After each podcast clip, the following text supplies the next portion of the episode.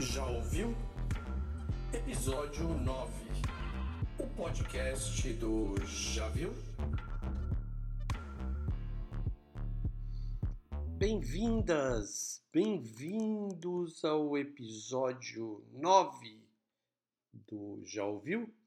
O podcast do Já viu, versão logo após a mostra de cinema de São Paulo.com.br. Putz, eu demorei porque eu sempre digo que a Mostra de Cinema de São Paulo é a minha faculdade de cinema permanente, anual. Todo ano, desde que eu tenho 15 anos de idade, lá se vão 38, eu acompanho a mostra com afinco e esse ano não foi diferente. Eu assisti quase 60 filmes em quase duas semanas. Já tinha visto alguns antes, então eu coloquei na lista. Acabei, na verdade, foram 60 filmes que estavam na mostra que passaram pelos meus olhos, ó. E aqui estou eu de volta. Aqui está o Já Ouviu de volta. E espero que vocês tenham sentido saudades. Uh, eu vou falar dos meus filmes preferidos da mostra e todos eles estão já com posts bem escritos. Bem escritos é modéstia à parte. No Já Viu. Então, mais uma vez, não precisa anotar nada, não se preocupe, tudo estará documentado no blog, no Instagram. Então é ouvir este post.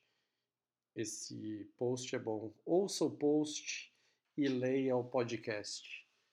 E relaxe e goze. O Já viu? Está em javiu.wordpress.com e no Instagram é o arroba javiu underline blog. Já ouviu? É, espero que vocês tenham percebido, mas eu estou fazendo, eu vou fazer um teste pela primeira vez. Eu vou postar um episódio do Já Ouviu sem trilha. É, sempre tem alguém que reclama das trilhas que eu coloco, é, sempre fica mais alto em alguns pontos. Eu vinha sendo muito displicente com isso. Então, eu vou fazer um teste para. Não vou colocar trilha, vai ter só essas vinhetinhas de passagem e vamos ver o que acontece. Me digam se preferem com ou sem. E já que eu tenho que falar bastante, porque não vai ter música, eu vou começar falando Aqui Vim, é, que é a Mostra de Cinema de São Paulo que esse ano se realizou completamente online e com, não completamente, mas com algum, algumas poucas sessões em drive-ins pela cidade de São Paulo, mas todos os filmes da mostra puderam ser assistidos online por um preço muito baratinho, seis reais cada sessão, e você podia assistir em três é, três lugares diferentes, então dá para uh, ah, arrumar dois amigos e cada um pagar dois reais por filme. Bem democrático o negócio. E. Putz, eu vi muito filme bom. Muito filme bom. Algum, uh, pouca porcaria, porque eu vou. Nos últimos anos eu tenho ido mais nos, nas certezas, assim. Enfim, eu faço as pesquisinhas antes de assistir, claro. Então eu vou nos filmes de festivais grandes, de Cannes, de Berlim, uh, alguma coisa que tenha passado por Toronto. E procuro muito notas pelo Metacritic e vou nessas assim. E claro que procuro filmes de diretores que eu gosto, tal, que não são tão comuns na mostra, mas sempre tem. E esse ano a mostra começou com um filme ruim e terminou com um filme que eu gostei bastante, apesar de pouca gente ter gostado. O filme ruim que abriu a mostra é um filme mexicano que se chama Nova Ordem e é um filme que veio com uma polêmica dizendo ser um filme muito violento e que no fim das contas é uma grande porcaria. É um filme que parece que foi feito numa correria assim depois do, do Parasita, porque é um filme de luta de classes, é, filme, putz, tem muita coisa chupadaça do Parasitas. E é dirigido pelo, dirigido pelo Michel Franco, que é um diretor mexicano bem bombadinho, cara é bem adorado em festivais, só que ele se mostrou, na minha opinião, um diretor, um playboy falando sobre luta de classes. O filme é triste. Se aparecer na sua frente, assista com moderação. Nova Ordem, filme mexicano, Nuevo Orden. E começou mal e era uma das grandes promessas da mostra. Eu dei nota 1,5, tem no post todo o meu chorume.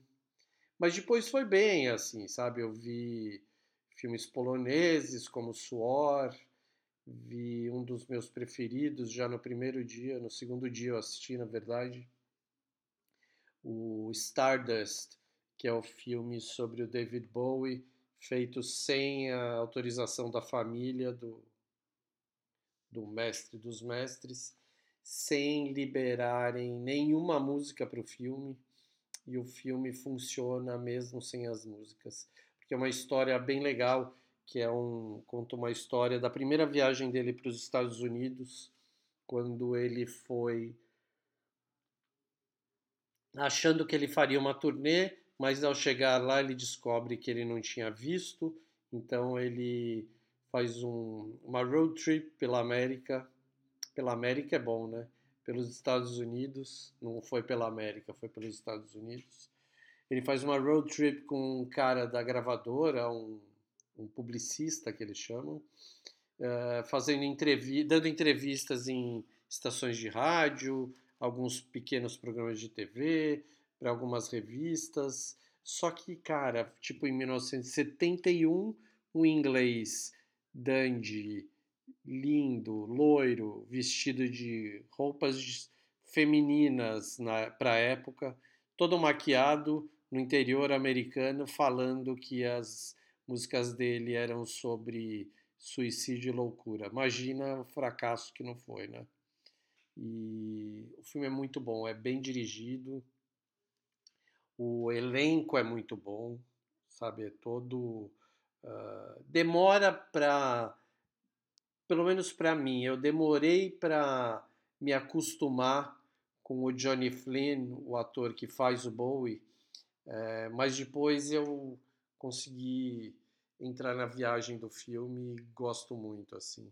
E tem a Jenna Malone, que faz a Angie, que é a mulher, a primeira esposa do Bowie, mãe do... Na verdade, quando ele vai viajar, ela está grávida do primeiro filho dele, que é o Duncan Jones, o diretor de Moon, o Zoe Bowie, e o filme é bom. Ele vai estrear aqui, para sorte nossa, vou tomar a poder ver no cinemão. E muito bacana. Daí eu vi filmes uh, do mundo inteiro. O legal da mostra é isso, né? A gente vai vendo filmes do mundo inteiro, filmes pequenos que não chegariam aqui, filmes grandes que não chegariam aqui, como Berlim Alexanderplatz, um, um filme alemão mais uma versão do clássico livro alemão e foi muito detonado, mas eu gostei muito porque é uma versão bem moderninha sobre a história de amizade, traição e amor. Só que nos anos 80 o Fassbinder fez uma minissérie sobre o Berlim Alexanderplatz que eu assisti na mostra, inclusive. Foram 12 episódios de uma hora e que é maravilhoso, super clássico, Fassbinder, né?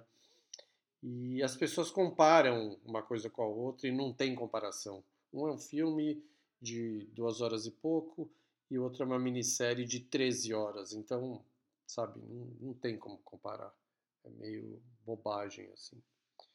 Uh, um outro filme que eu gostei bastante é um documentário holandês que, chama, que se chama My Rembrandt, Meu Rembrandt, que é a história de pobres coitados uh, que possuem quadros do Rembrandt, do Rembrandt em suas casas.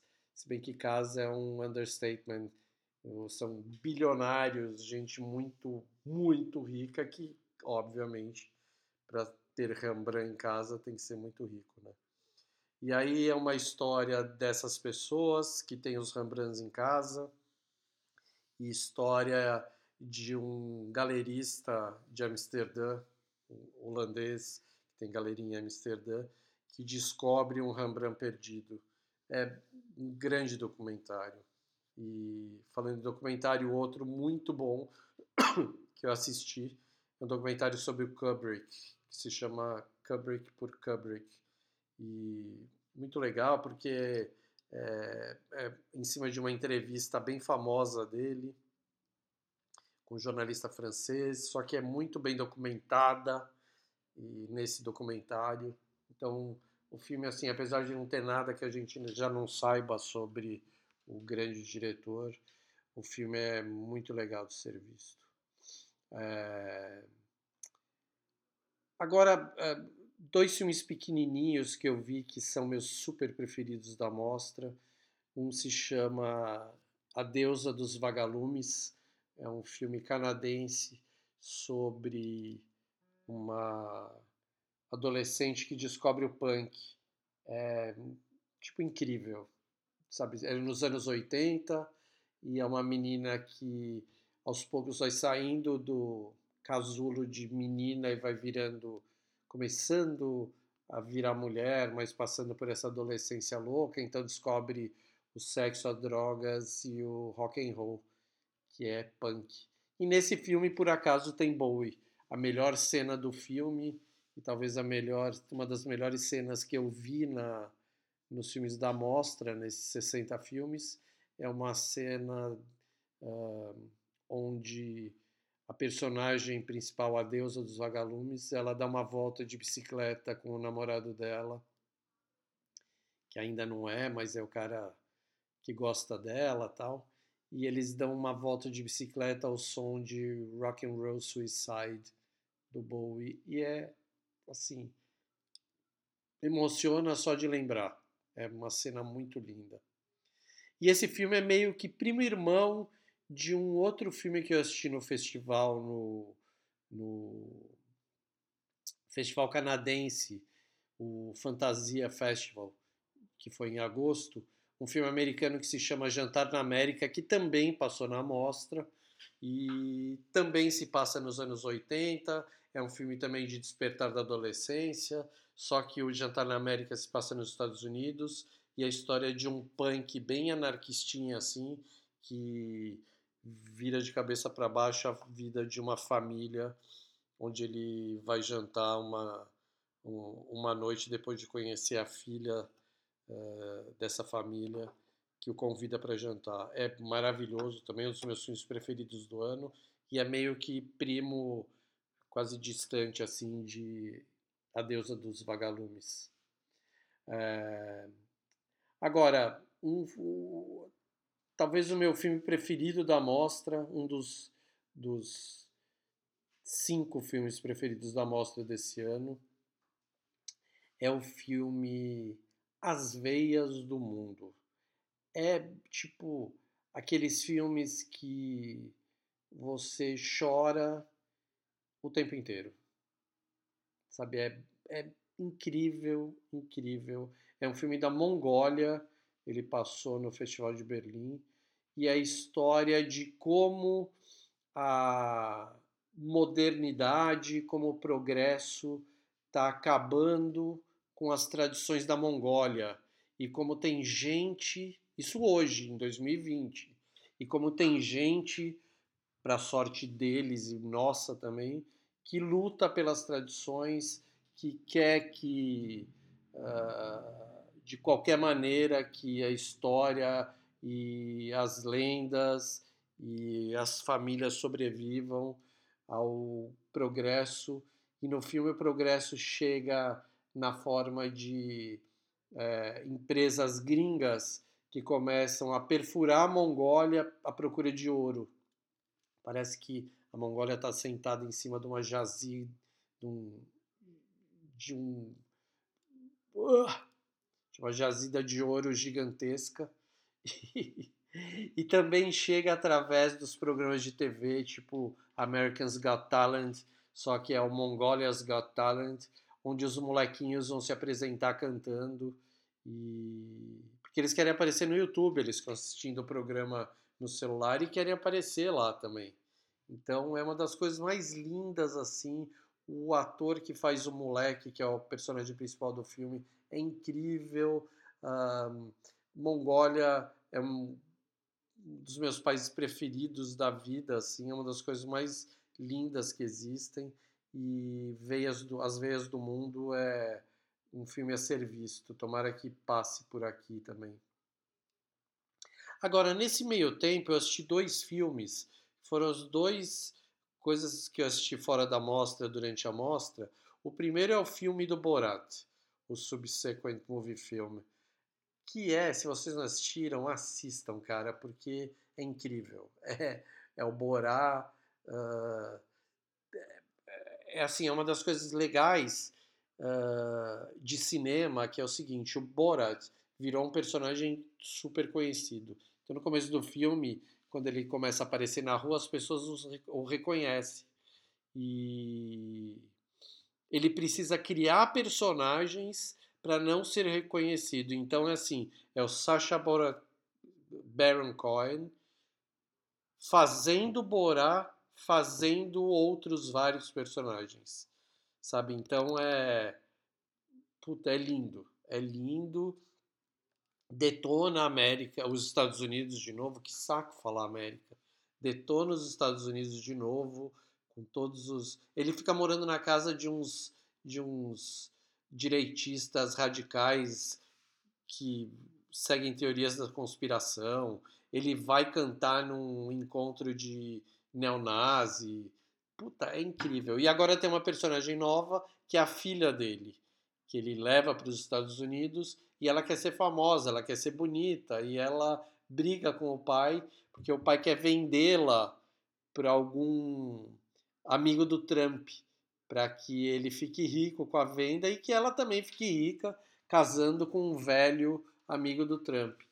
E cara, aí tem a cena que todo mundo já deve ter ouvido falar, que é a filha do Borat entrevistando, ela vira uma jornalista, bizarro assim a história e ela vai entrevistar o Rudolf Giuliani e rola a cena dele colocando a mão dentro da calça, ele diz que estava tirando o microfone, mas sozinho no quarto com ela. É, cara, é incrível. É da Amazon o filme. E outro filme que eu vi que é um dos melhores filmes do ano para mim, se não o melhor de todos, não sei, eu estou bem impactado ainda. Já faz 10 dias que eu vi esse filme, mais duas semanas é o American Utopia, o documentário dirigido pelo Spike Lee sobre a, o show American Utopia do David Byrne, que é o cara do Talking Heads, que foi do Talking Heads. E como eu falo no texto, vocês vão ler, tomara que leiam no texto no blog, o Talking Heads com Stop Making Sense 30 anos atrás, 35 anos atrás, acho, é, mudou a história de documentários musicais no cinema. Ele criou um patamar super alto com aquele filme, que foi dirigido pela Jonathan pelo Jonathan Demme, que antes dele ser o diretor grande que foi, foi um dos primeiros filmes dele, antes dele ganhar Oscar com Silêncio dos Inocentes e tal. E agora, em 2020, ele lança esse novo documentário dirigido pelo Spike Lee, que é inacreditável inacreditável. Eu estava torcendo esse ano que eu ia ver esse show no Lollapalooza, que não teve, então não vi. Mas o documentário, amigos meus que viram o filme, viram o filme que viram o show, dizem que o documentário é outra história, assim, que o show é maravilhoso, mas que o documentário, porque o documentário tem close, né? O cinema é, é, é a arte do close. Então, quando você tem close de alguma coisa, é, para mim, meu coração enche de alegria. Uh, esses foram os dois filmes fora da mostra que eu vi durante a mostra. O resto eu fui bem focado e vi filmes legais como uh, The Evening Hour, que é um filme americano bem indie, bem pequenininho assim, chama Quando Anoitece. E é um dos meus filmes preferidos da mostra também, sobre... É um filme caipira, se passa numa cidadezinha tipo do tamanho de, sei lá, Águas de São Pedro. E a história de um cara super bacana que ajuda velhinhos, mora com os avós, uh, trabalha no asilo de velhinhos, só que ele é o traficante de drogas da cidade. Ele, e daquela droga do Oxy, que é a, a heroína de farmácia, sabe? Que tá matando todo mundo, matou Michael Jackson, matou Prince. E ele é o cara que é o bonitão, bonzinho, bacana, cara mó fofo, só que ele compra e vende óxidos velhinhos para vender para os uh, viciados. É punk o filme, mas é lindo, assim, é muito legal. É um filme que passou em Sundance, passou em Roterdã, animal.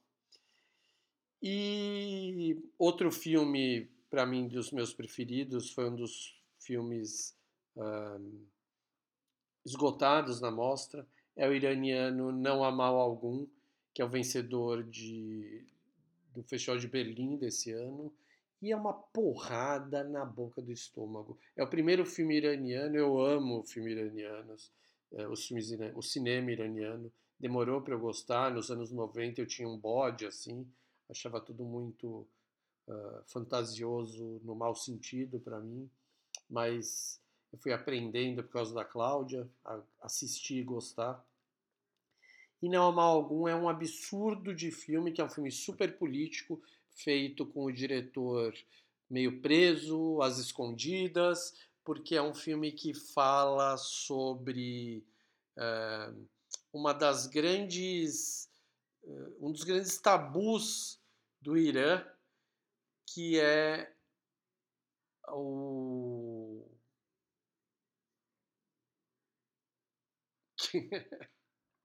Nossa, acabei de ler um negócio que eu escrevi aqui, é engraçado. Desculpa mas é um dos grandes tabus do Irã que é a pena de morte e como as pessoas são mortas à torta e à direito no Irã hoje em dia, sabe? Porque por motivos mais torpes possíveis, mas os motivos mais banais possíveis também. São quatro histórias que falam da pena de morte. Uh, nenhuma história passa a mão na cabeça de nada do, desse tema. E é um, filme, é um filme muito bem escrito, muito bem dirigido. E a primeira história, para mim, é um choque. Foi um choque absurdo. Foi tipo. Eu não estava entendendo para onde ia e de repente, puf, parece que abriu o chão sobre os meus pés. assim Foi é muito bom. Muito bom. E as outras histórias, os, os outros episódios do filme não deixam a desejar nada, assim, é, é incrível, é incrível. E mais dois filmes uh, imperdíveis. Um se chama O Despertar de Fanny Lai, é um filme que tá bem facinho de achar pela internet. É um filme em inglês sobre uma história sobre uma história importante da vida dessa dessa mulher importante inglesa que eu não conhecia, que é a Fanny Lai, que é um ícone da, da, do feminismo, da luta da mulher forte e fodona inglesa. E o filme é inacreditável. Tem, é um filme que tem seis personagens. Ele é um filme de duas horas e pouco. Ele se passa inteiro na casa e no jardim da Fanny Lai, do marido dela e do filho e se passa nos anos 1600 e pouco, 1500 e pouco. Então é assim, é um lugar que não tem nada e mostra a história de como a Fanny Lai saiu do armário e saiu de uma relação, de um casamento super opressor que ela vivia para ser uma, um ícone dessa mulher forte e empoderada. É imperdível, é imperdível. A Fanny Lai é vivida pela Maxine Peake, que é uma atriz inglesa que a gente vê em muitos filmes, mas sempre em papéis menores, e aqui ela chega ao pico de o que é uma atriz boa. Outro filme muito bom que eu acho que foi comprado por aqui, para cá também, se chama Meu Coração Só Irá Bater Se Você Pedir, que é o filme de vampiro, entre aspas, do ano, ou dos últimos dois anos, sei lá. É um indizinho americano, estrelado pelo moleque do Quase Famosos, que não é mais moleque, tá grandão, barbudo. E o filme é incrível, é uma história incrível, sabe? Tipo, também é um filme que tem três personagens, aí aparece um aqui, mais um ali, mais outro ali, mas é história de três irmãos que vivem na mesma casa, que parece uma casa mal assombrada até. Mas eles vivem lá, é... e o irmão mais novo tem um problema de saúde que ele precisa tomar sangue. E aí os irmãos mais velhos que é um irmão e uma irmã, resolvem esse problema como podem e como não podem para que o irmão mais novo não precise ir para o hospital ou não morra. É incrível. É indie, pequenininho, baratinho, com uma puta ideia, um grande elenco e muito bem realizado. E o filme de encerramento da mostra, que para mim foi maravilhoso, mas o povo não curtiu tanto, é o filme novo do Thomas Winterberg, que se chama Another Round, ou aqui poderia se chamar. Ele foi comprado, vai estrear aqui, e não sei como chama em português ainda, mas podia chamar Mais uma Dose, ou Meus Bons Drinks, ou Bêbado. Acho que podia chamar Bêbado, porque o título original dele é Druck, que eu imagino que seja Bêbado em dinamarquês. O Thomas Winterberg é o, é o é o diretor sobrevivente razoável, razoável não, ele não é nada razoável, mas é o grande diretor do Dogma 95, que ele criou junto com o Lars von Trier, que assim, eu sou fã dele desde o Cerimônia de Casamento, que é o primeiro, é o filme dele do Dogma.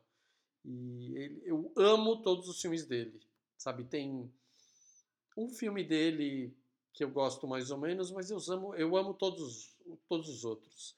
Por menos bons que sejam, sempre tem alguma coisa muito genial. Muito genial. E esse filme, esse Another Round, é, o genial é falar de, de renascimento. São quatro homens perto dos seus 50 anos, quatro professores que trabalham juntos, que levam umas vidas bostas com a sua família e profissionalmente, e eles resolvem beber, beber, beber, encher a lata para melhorarem as suas vidas, para que suas vidas melhorem. E eles se perdem, obviamente, né? Mas o filme é muito sobre renascimento, sobre não deixar a peteca cair, sabe? Para quem uh, triste nessa temporada pandêmica. Uh, é um filme que dá um, ali, um alentozinho no coração. Esse é o Another Round, é o filme que encerrou a mostra de cinema, mas não aqui, uh, porque eu preciso falar do grande filme da mostra de cinema de São Paulo, a 44ª mostra, que é um filme brasileiro chamado Valentina. É o seguinte, eu falei de vários, os meus preferidos são sempre os filmes menores, indies, sem grana, com umas puta ideias, e Valentina é esse filme. É um filme brasileiro, mineiro, uh, sobre. Sobre não. muito sem grana, com muito, foi feito com muito pouca grana. Eu imagino, na verdade, eu não sei. Eu vou entrevistar o diretor, o Caio, logo logo. Vocês vão ouvir aqui. E não sei o budget do filme, o orçamento, mas é um filme pequeno sobre a Valentina, que é uma adolescente trans. E que e é um filme sobre os percalços da vida da Valentina e da sua mãe. Porque só porque ela é uma adolescente trans. E é incrível, é incrível. A Valentina é vivida por uma atriz que é assim. Se eu não conhecia e fiquei apaixonado por ela. O nome dela é Tiesa. Ela é, ela é youtuber tal.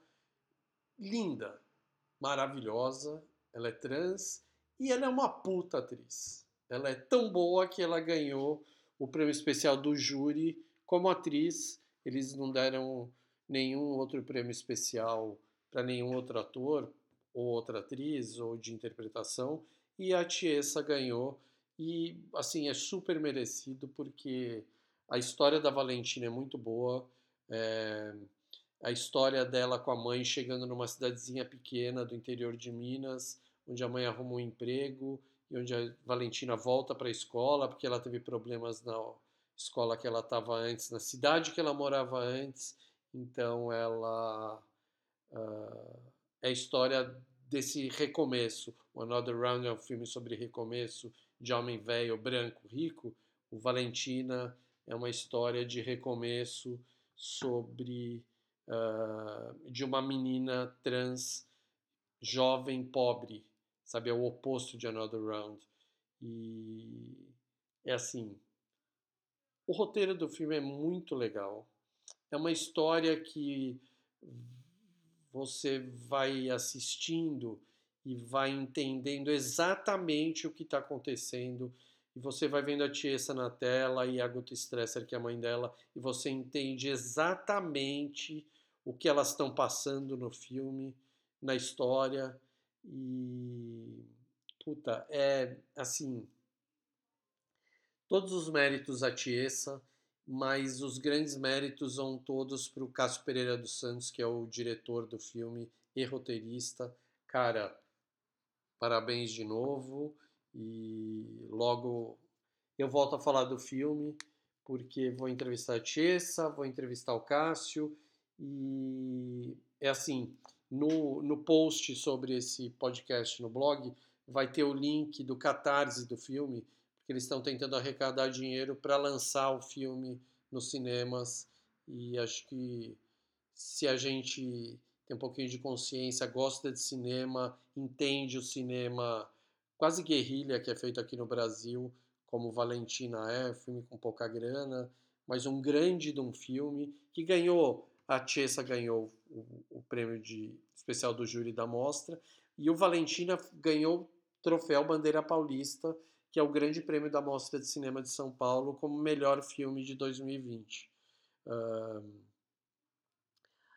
É um prêmio totalmente merecido. Outros filmes ganharam, 17 Quadras, O Mosquito. Uh, todos, o legal são todos filmes pequenos que eu assisti gostei bastante também. E mas Valentina merecia todos os prêmios que ganhou e tomara que tem uma carreira longa em festivais para ganhar mais prêmios ainda, porque é filme incrível, filme incrível. Já ouviu? Daí acabou a mostra e o Fabiano resolveu ir ao cinema para descompressionar, para descompensar, para des sei lá o que, porque foram 60 filmes vistos em casa, na poltrona, no sofá, no, na cama. E abri o cinema agora. Eu falei, puta, vou ver um filme completamente fora do mundo da Mostra de Cinema de São Paulo, fora do mundo desses indies todos, filmes maravilhosos. O que, que eu fui assistir? Tenet, o filme do Christopher Nolan. Bom, a última vez que eu tinha ido ao cinema foi para assistir a pré-estreia do filme do Polanski, O Oficial e o Espião, que eu achei a data, foi no dia 11 de março. E no dia. Uh, seis meses depois, quase exatamente, no dia 6 de novembro, eu assisti Tenet. Tenet. Seis, não, cinco. Quase seis meses depois. É assim, foi um choque de realidade. Tenet custou 205 milhões de dólares de produção e mais deve ter custado mais um tanto desse de marketing. E se bobear, um dia eu ainda vou fazer essa, essa conta. Os 60 filmes que eu assisti na mostra, se bobear, custaram menos que 200 milhões de dólares. Uh, isso é um dado interessante e importante, porque para a gente ver o quanto o cinema, o cinemão de Hollywood tem uma força que esses filmes que passam em mostras, em festivais, não têm, que é a força do dinheiro, apesar de que Tenet não chega aos pés da maioria dos filmes que eu vi na mostra. Sim, eu gostei de Tenet, mas não chega aos pés da maioria dos filmes de 500 pau que eu vi na mostra. Até porque o filme, o Tenet custou 200 milhões e o final do filme, não o final do filme, o fim é, o fim é bem bom, na verdade. O roteiro é maravilhoso, obviamente, a história é bem louca, é, tudo é bom.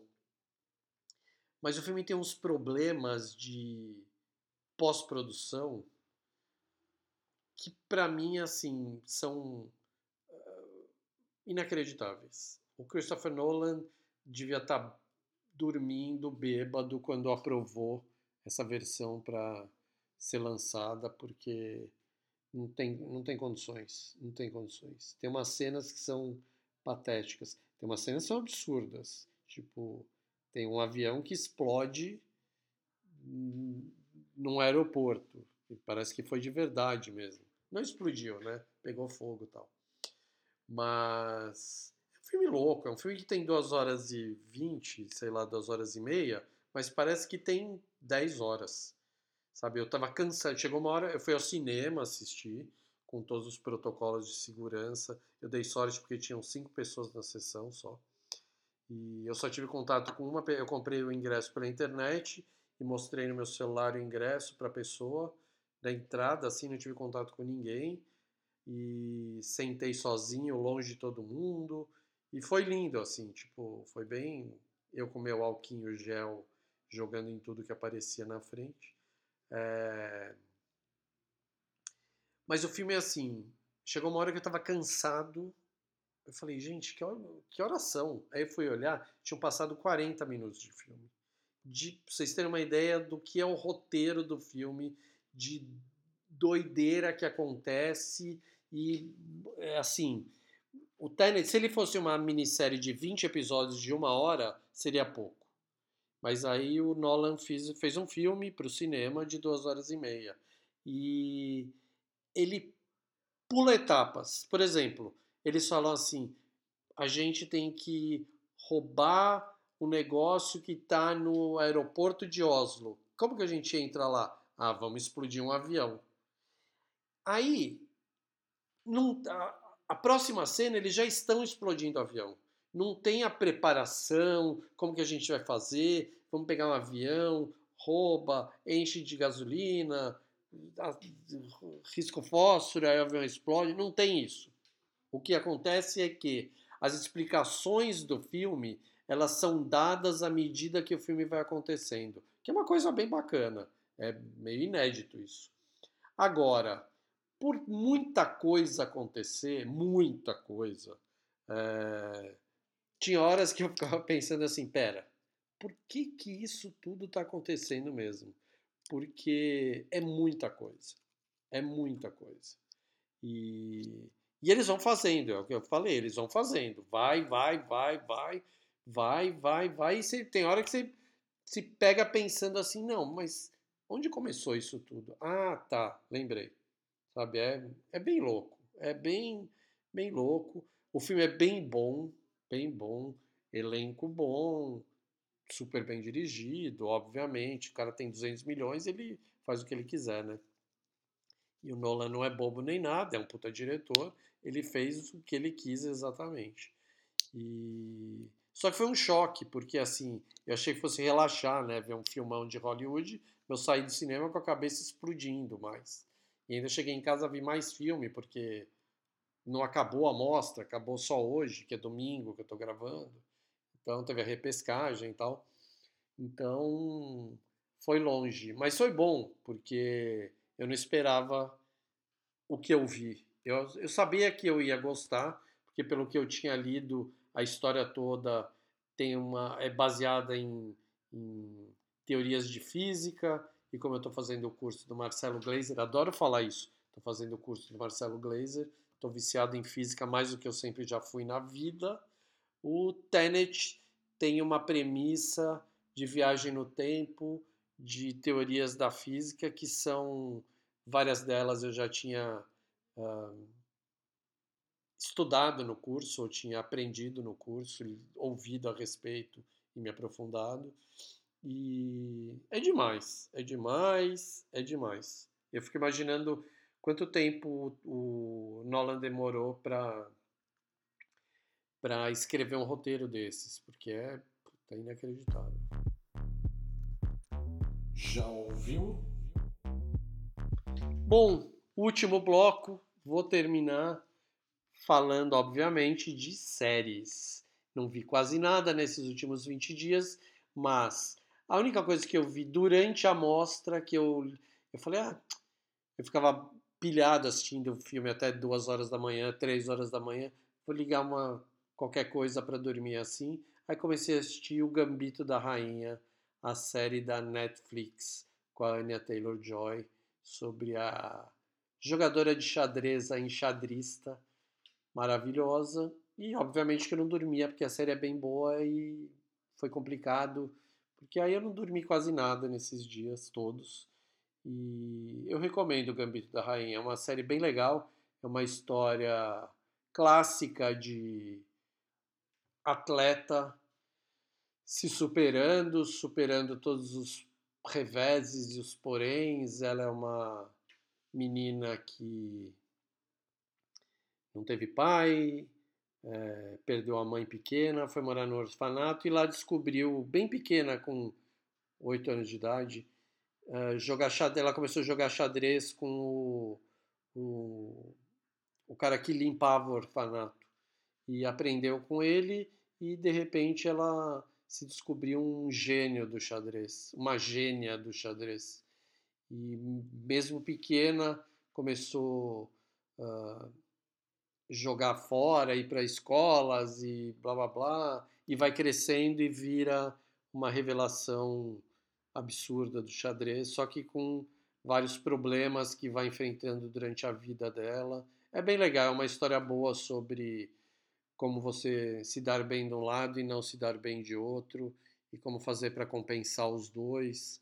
É, é interessante. E a Anya arrasa. O filme é lindo, o filme, a série é bem boa, é bem escrita e a direção de arte da série é incrível. A fotografia, os cenários, o figurino dela, o cabelo dela, tudo conta história tudo ajuda muito a história da, da rainha. Mentira, o gambito da rainha não é a perna da enxadrista. Sinto informar-lhes, mas vale a pena entender o que é.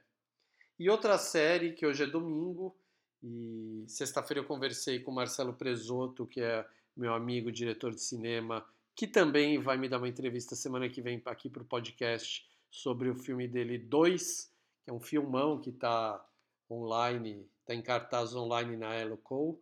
E ele falou para mim: Você já assistiu Suburra? Eu falei: Puta, cara, não vi ainda, tô na moto. Não. Assiste o primeiro episódio da temporada 3, que saiu agora, né? Ele sabe que eu adoro Suburra, eu sei que ele adora também. Ele falou: assiste o primeiro episódio e depois me fala. Eu falei com ele só dois dias depois, depois de assistir toda a temporada 3, que é incrível. Se você não assistiu Suburra, assista. É uma série italiana que está na Netflix, baseada num filme sobre os subúrbios e o submundo do crime de Roma, daquela região da Itália onde fica Roma. E é assim, incrível, incrível. É, é história, é uma história super contemporânea que fala de poder, de igreja, de como o Vaticano uh, manda e desmanda, como as pessoas tentam se infiltrar e ganhar dinheiro por onde podem. E uma coisa que me deixa muito chocado no que me deixou no filme e agora me deixa na série, está na terceira temporada e continua isso. É incrível que os caras conseguiram fazer uma série toda é, em cima dessa história que é todo mundo é do, todo mundo é do mal, não tem um bonzinho em Suburra. E o mais louco de tudo é que todo mundo tem um podre e esse podre sempre é descoberto por outra pessoa. Tem vários, todo mundo tem vários podres e os seus e os antagonistas sempre descobrem os podres dessas pessoas e o, a série é toda de chantagens. É, os, os personagens vivem de chantagearem e de serem chantageados. É inacreditável. Isso é uma premissa que eu achei que não duraria muito, que durou o filme, mas que na, na quando fosse para a série ela não duraria tanto. E tá aí até agora. Hoje assisti o último episódio e a chantagem continua e não para, e não para, e não para não. Suburra outra da Netflix. Agora, hoje eu vou começar a assistir Utopia da Amazon, que eu tô louco para ver. E no próximo episódio eu conto para vocês. Já ouviu?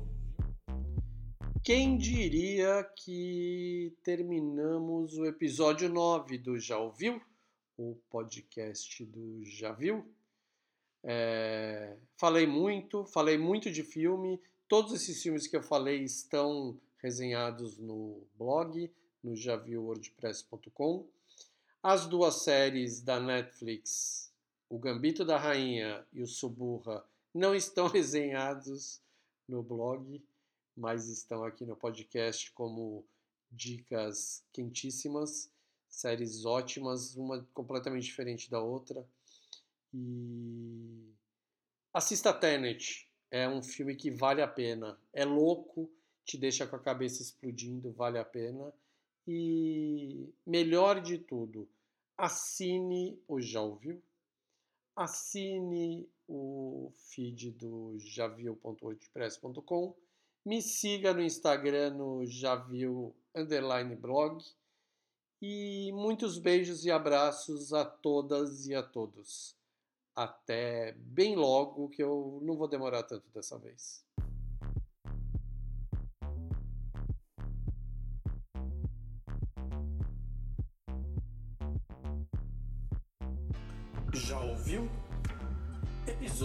9, o podcast do Já Viu?